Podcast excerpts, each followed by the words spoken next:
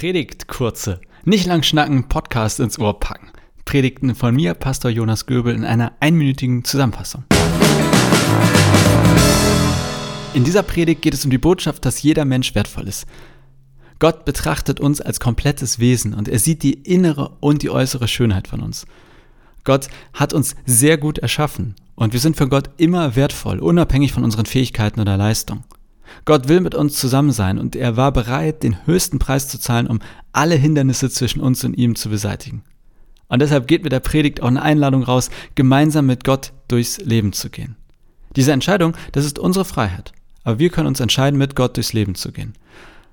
Und dabei ist mir aber eben besonders wichtig, wir sind für Gott immer wertvoll. Und sein Angebot, mit ihm zu leben, das hat kein Ablaufdatum, kein Verfallsdatum.